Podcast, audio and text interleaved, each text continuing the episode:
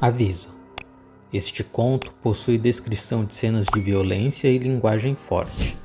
Não é recomendado para crianças.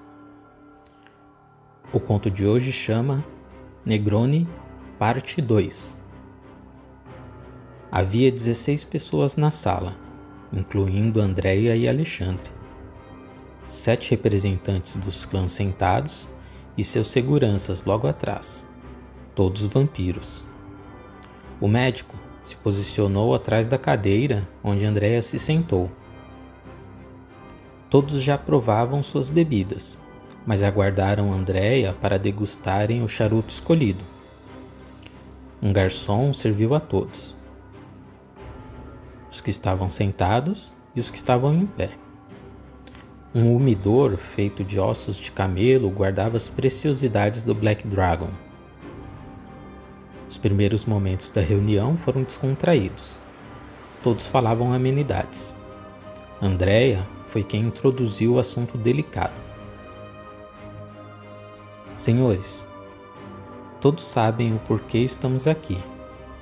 Fui atacada, e se não fosse pelo meu amigo, estaria morta. Quem tem informações sobre os caçadores agindo aqui? Minha cara Ficamos surpresos em saber que fora atacada, disse o velho com um olhar arrogante.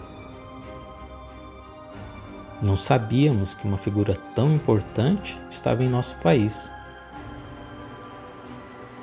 Se vocês não sabiam que eu estaria aqui, são mais incompetentes do que eu imaginava. Incompetentes? Mais respeito. Aqui estão os representantes de todos os clãs, esbravejou um jovem. Se vocês são os mais hábeis que sobreviveram, nossa espécie está fadada à extinção, replicou Andréia. O jovem se movimentou em protesto ao tratamento recebido. Mas antes de se pôr em pé, Andréia estava tete a tete com ele. Sua velocidade assustou a todos Ninguém conseguiu enxergar os movimentos da vampira. Seus poderes eram assombrosos. Se você piscar sem eu mandar, morre, sussurrou Andréia no ouvido do jovem vampiro. Acho que vocês ainda não entenderam a gravidade da situação. Ninguém sabe de um grupo de caçadores atuando por aqui? Há rumores, mas ninguém desaparecido, respondeu um homem. Não acredito que o ataque era direcionado a você. Foi um golpe de sorte deles, disse uma mulher. E por que você acha isso? Como nosso amigo disse, há rumores de que um grupo de caçadores está plantando uma base aqui em São Paulo. Mas não há nenhum incidente, respondeu. Pois bem, fiquem atentos. Quero saber de tudo o que acontece por aqui. Vamos matar esses desgraçados. Ninguém ousou mais desafiá-la. No início, pensavam que Andrea fosse uma vampira estrangeira qualquer. Porém, a velocidade que ela demonstrou, apenas um vampiro muito antigo e poderoso poderia ter alcançado. Eles buscariam na história para descobrir qual era o seu verdadeiro nome. Não houve mais diálogos. Após encerrarem os charutos, todos partiram, exceto Andréia e Alexandre. Preciso de uma bebida, disse Andréia. Acho que eles não servem Blood Negroni aqui. Pode ser um Negroni comum. Alexandre acionou a campainha e um garçom veio atendê-lo. Minutos depois, dois drinks foram entregues na sala. Os dois apreciaram a bebida e voltaram para o apartamento. Em dois dias, eles se reencontrariam. Alves, Carvalho, Ferreira, Oliveira, Pereira, Santos e Silva foram as casas que compareceram. Até onde se sabe, são as sete casas brasileiras de vampiros. Todos muito novos, se comparado a criaturas de outras terras. O mais velho, o Ferreira, foi transformado no final do período do Brasil colônia, pouco antes da proclamação da independência, quando já tinha idade avançada. O velho pertencia à primeira geração brasileira de sua família. Sua atitude saudosista e fiel a Dom João o isolou da corte imperial brasileira.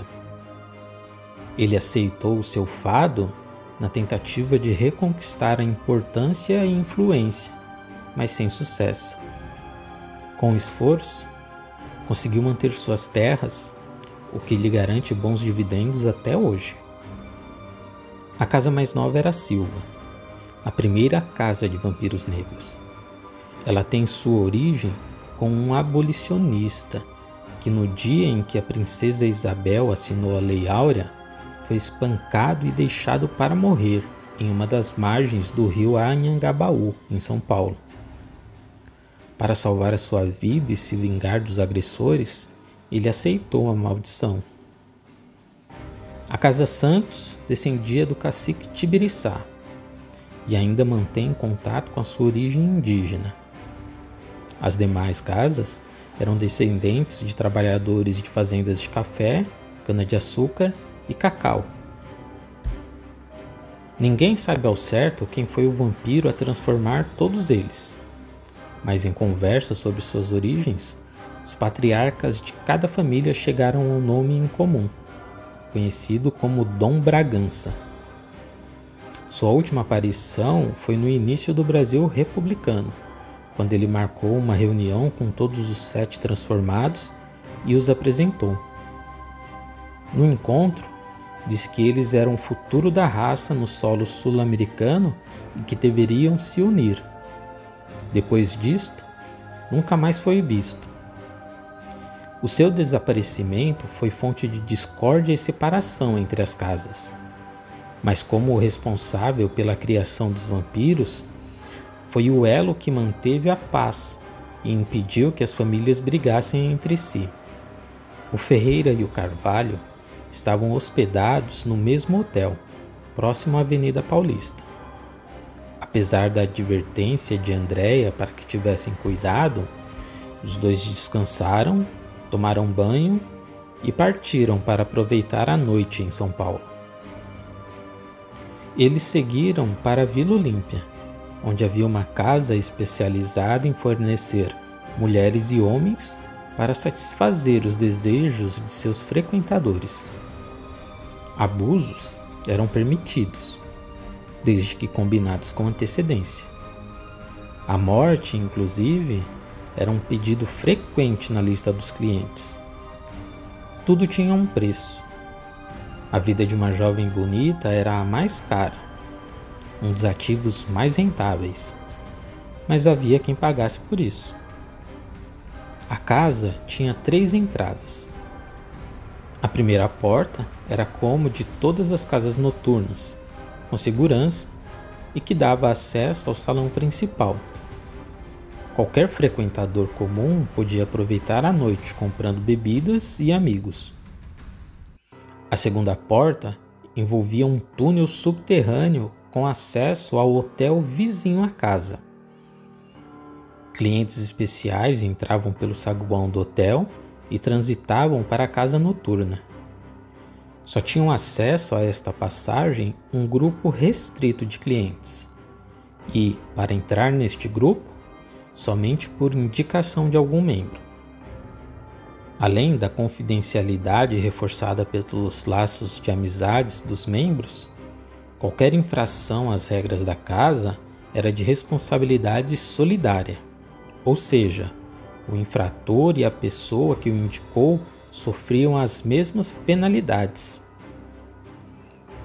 A terceira e mais exclusiva de todas as entradas era através de um restaurante de luxo que ficava do outro lado da rua. O restaurante atendia celebridades, autoridades e empresários. Para desfrutar da hospitalidade e sigilo, era necessário o cliente fazer a reserva. Depois, o gerente da casa enviava uma localização onde o cliente seria retirado. Ao finalizar o atendimento, o cliente recebia outra localização, informando onde seria deixado. Apenas os veículos do restaurante tinham trânsito permitidos. Além disso, o veículo era usado uma única vez, ou, na verdade, a placa era trocada em toda a viagem. Desta forma, o acesso ao restaurante era realizado apenas através de um carro oficial. Não havia qualquer maneira de entrar no salão e pedir uma mesa. O próprio salão era pequeno. Câmeras e celulares proibidos. Assim, os poucos clientes que queriam ficar no salão aberto não corriam o risco de serem incomodados. O restante era servido em salas íntimas. Apenas um subgrupo desta classe elitista conhecia os serviços fornecidos pela casa noturna e a passagem secreta que levava até ela. Homens e mulheres muito ricos e poderosos, com desejos bem peculiares e de caráter duvidosos, contratavam os serviços, além das criaturas. O Ferreiro e o Carvalho gozavam deste último privilégio. Por medidas de segurança, o restaurante enviou dois carros, já que os vampiros fizeram reservas separadas. Um carro levou Carvalho e seu segurança, e o outro carro carregava Ferreira e o seu segurança. Durante o trajeto, ambos informaram ao motorista que desfrutariam do serviço juntos. Os funcionários informaram a casa sobre o pedido e o salão foi ajustado para servir os dois. Eles jantariam e depois iriam para a casa noturna, na área mais exclusiva. Esta área, no entanto, tinha uma particularidade. O acesso a ela era idêntico ao acesso da entrada principal. Os participantes que seriam utilizados eram filmados pela câmera de segurança como se estivessem deixando a casa. Desta forma, caso fossem procurados, a casa apresentava estas imagens, já que muitos não saíam com vida dessas festas. Isto aconteceu duas vezes em mais de 10 anos de atividade. Duas jovens que desapareceram tinham o seu último paradeiro a casa noturna. A polícia requisitou as imagens de segurança e viu as duas deixando o local, vivas e afastando qualquer suspeita do estabelecimento. Os vampiros chegaram ao restaurante. Hoje eu estou com fome, disse Carvalho. Não vá se empanturrar. Pode ter uma congestão durante a nossa diversão após o jantar. O garçom já aguardava no salão preparado para os dois. Boa noite, senhores. Sejam bem-vindos ao restaurante. Já sabem o que pedirão? Sim, o de sempre, responderam os dois. Perfeito. O garçom digitou no tablet o pedido.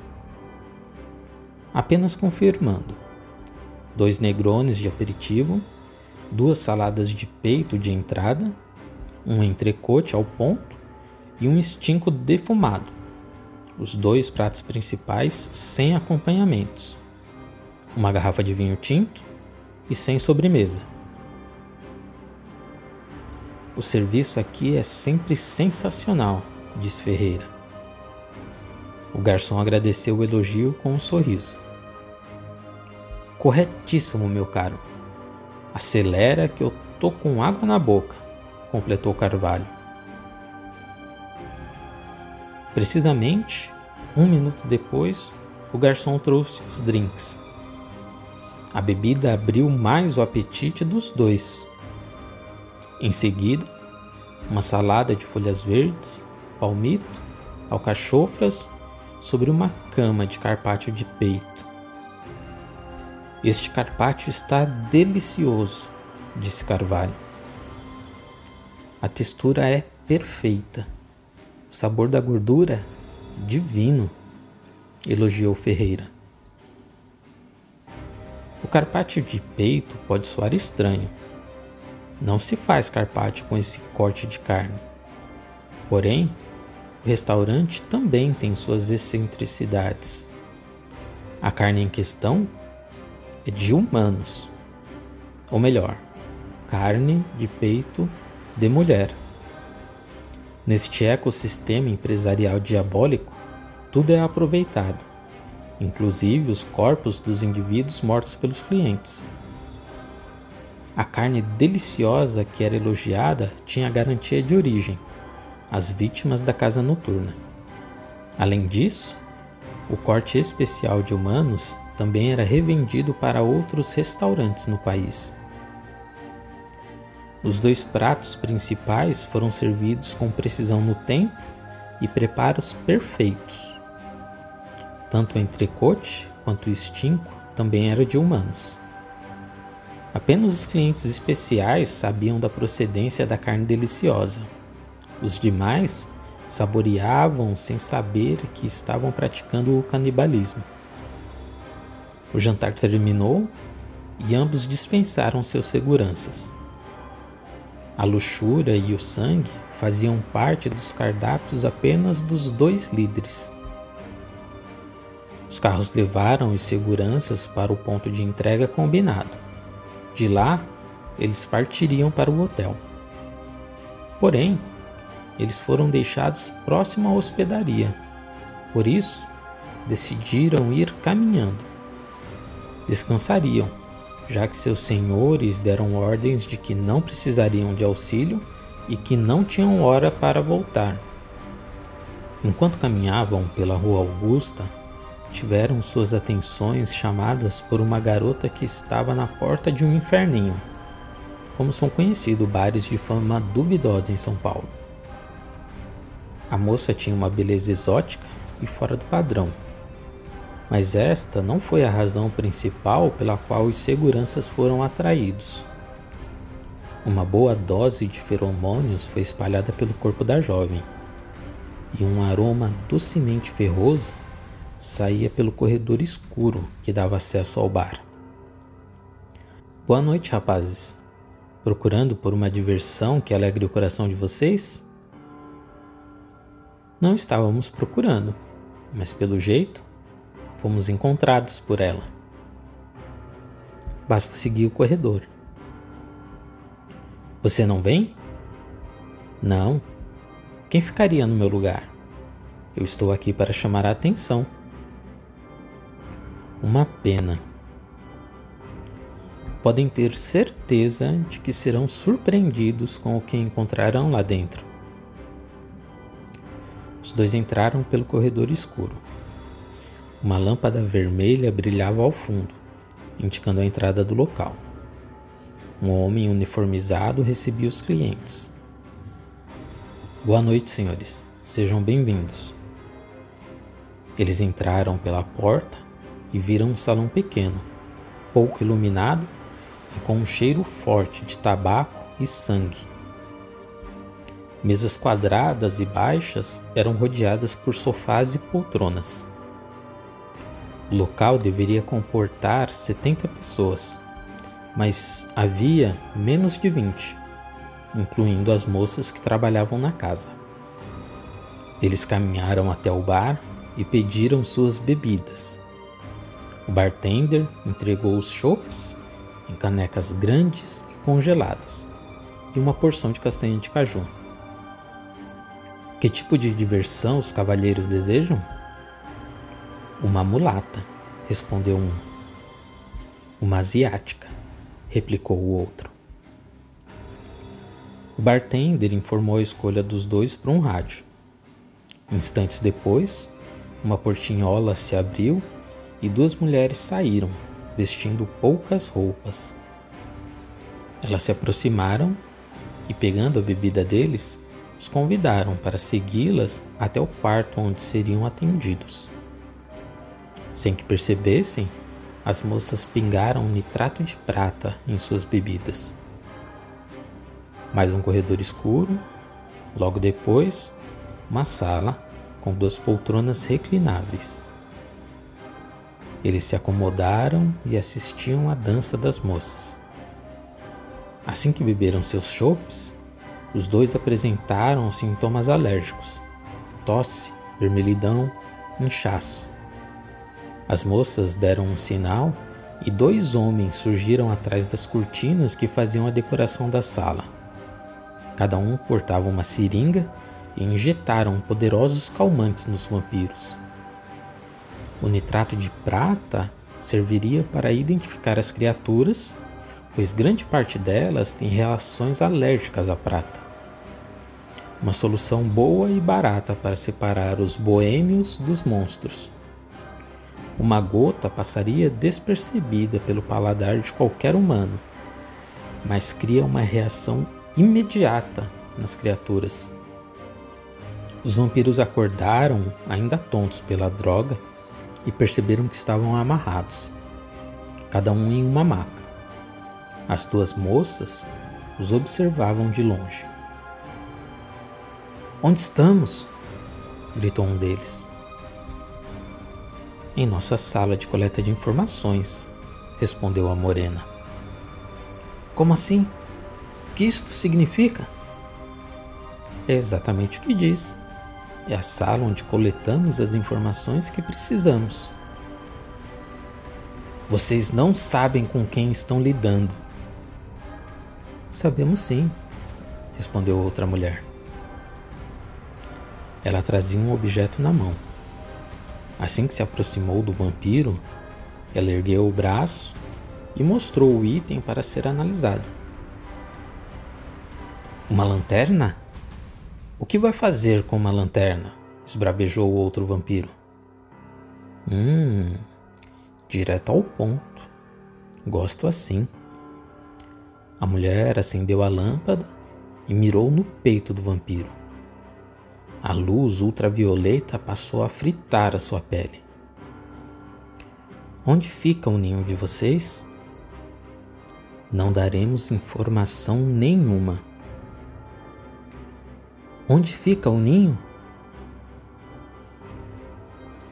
A morena arrastou uma mesa e sobre ela uma bandeja com instrumentos assustadores. A sessão de tortura começou. O bar foi instalado em um local estratégico pelo grupo de caçadores. Aquele era o dia da inauguração do empreendimento. Tudo fora pensado com calma e aplicado de forma precisa. A caçadora que ficava de isca na entrada estava banhada em hormônios que excitavam a qualquer um. O aroma de sangue seria facilmente percebido por qualquer criatura. Para a infelicidade dos dois seguranças, eles foram os primeiros capturados pelo grupo. O inferninho era a armadilha para atrair e prender demônios como aqueles dois. Este era o grupo dos caçadores do qual os vampiros comentaram em sua reunião. Enquanto as duas caçadoras tentavam arrancar quaisquer informações dos dois vampiros, foram interrompidas por um homem que entrou na sala. Podem parar, já sabemos quem são os dois. Imediatamente, cada uma espetou uma estaca no coração das criaturas e deceparam suas cabeças. De onde veio a informação? perguntou uma delas. Do nosso novo recruta. Elas abandonaram a sala e deixaram os corpos para a equipe de limpeza. Na boate, Ferreira e Carvalho terminavam suas orgias e se deliciavam no sangue de suas presas. Ferreira havia pedido as duas moças mais jovens que havia disponível. Já Carvalho pediu por dois rapazes de no máximo 20 anos. A última vítima era a que mais sentia o terror psicológico causado pelas criaturas, pois uma vez mordido, o vampiro sugava rapidamente o sangue e a vítima perdia a consciência. Quem ficava por último tinha o desprazer de ver a transfiguração das criaturas e o assassinato de seus companheiros diante de seus olhos. Depois de muito sangue e mais bebidas, os vampiros solicitaram o transporte e pediram para serem deixados no hotel. O gerente da casa atendeu sem protestos. Afinal, o cliente tem sempre razão. Durante o trajeto, os dois discutiam sobre a reunião, sobre os caçadores e quem era Andréia.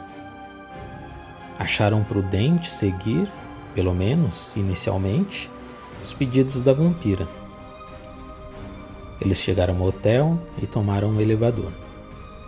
Estavam hospedados no mesmo andar, o último, nas duas suítes executivas do hotel. Eles se despediram e combinaram o horário do café da tarde no outro dia. Dormiriam o dia inteiro e se protegeriam da luz do sol. Ferreira entrou no quarto e sentiu um perfume diferente. Ficou surpreso com a figura que estava sentada na poltrona. Apesar do espanto, ele agiu com naturalidade. Boa noite, senhorita. Acredito que você esteja no quarto errado. A morena continuava em silêncio. Ferreira retirou o paletó e o pendurou no armário. Qual o seu nome? Vanessa. O que faz aqui em meu quarto, Vanessa? Eu vim para te fazer companhia. Entendo. Não me recordo de solicitar algo assim para ninguém. Eu sou um presente enviado por um amigo. Interessante. Não tenho amigos na cidade. Correto. Desculpe a confusão. Eu sou o presente de uma amiga sua. Quem? Andréia. Entendo. Agradeço o presente incrível, porém, pode falar para sua chefe que eu não preciso desse tipo de bajulação. Os hormônios em excesso e o plasma de sangue que ainda perfumavam o seu corpo enlouqueceram o vampiro. Ferreira fechou os olhos e apreciou a fragrância da bela mulher. Seria um pecado recusar um presente como este. O velho vampiro se aproximou. O que é isso em suas mãos? Faz parte do presente? Sim. Vanessa esticou o braço e acionou a poderosa lanterna. A pele do velho ardia e o cheiro da carne queimada se misturava aos aromas do quarto. Ele, porém, continuou a caminhar em direção à caçadora. O sangue das jovens que consumira pouco antes o deu um novo vigor. As feridas em seu corpo cicatrizavam rapidamente. Vanessa sentiu que haveria um embate corpo a corpo. Ela puxou uma adaga de prata e aguardou. Você pode se machucar com isso. Não é coisa para uma criança brincar ironizou o vampiro. Ele partiu para ataque e os dois se atracaram. A força do velho era sobrenatural e Vanessa foi facilmente dominada. Ele agarrou o seu pescoço, a levantou e a arremessou contra a parede. Agora, Vanessa, você me dirá quem é de verdade, disse o velho agarrando novamente a moça. Ela tentou falar, mas não conseguiu. A pressão das garras do velho apertava seu pescoço e a fazia sufocar. Seu corpo se debatia em espasmos. De repente, parou. Você não vai morrer tão facilmente. O velho deitou o corpo da moça na cama e massageou seu peito. Em seguida, soprava ar para dentro dos pulmões dela. Na terceira série de massagem, a moça inspirou fundo e se sentou. Sua boca sussurrava palavras e seus olhos estavam fixos na parede. Pareciam não enxergar o vampiro. Quem é você?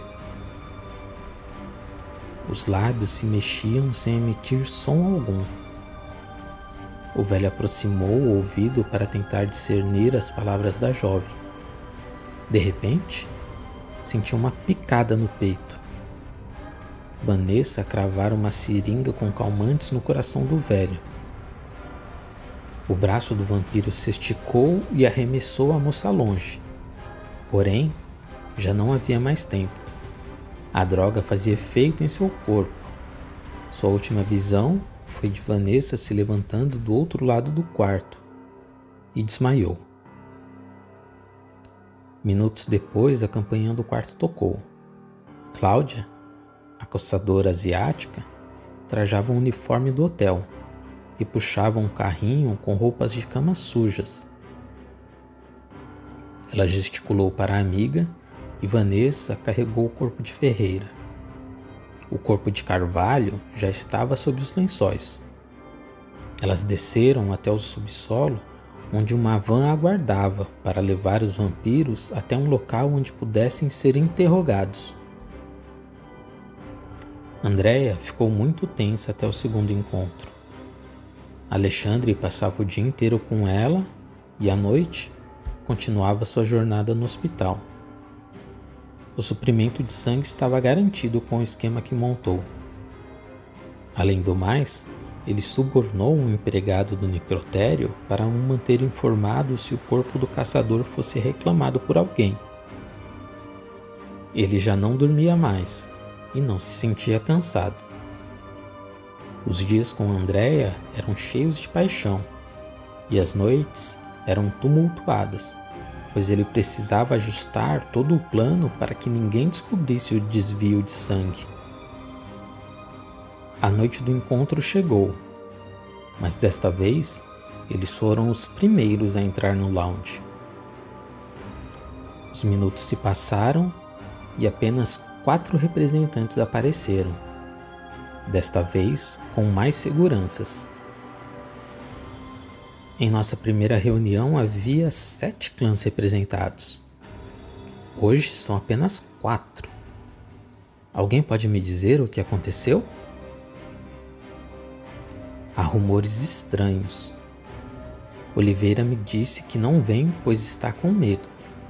Já os outros dois estão desaparecidos disse a mulher que estivera na primeira reunião. O quê? perguntou Andréia. Os outros líderes demonstraram espanto com a revelação. Isso mesmo, estamos sendo caçados, disse a mulher. Podemos estar sendo observados agora. A casa está comprometida. Fiquem nas sombras por enquanto. Eu chamo vocês quando tiver mais informações.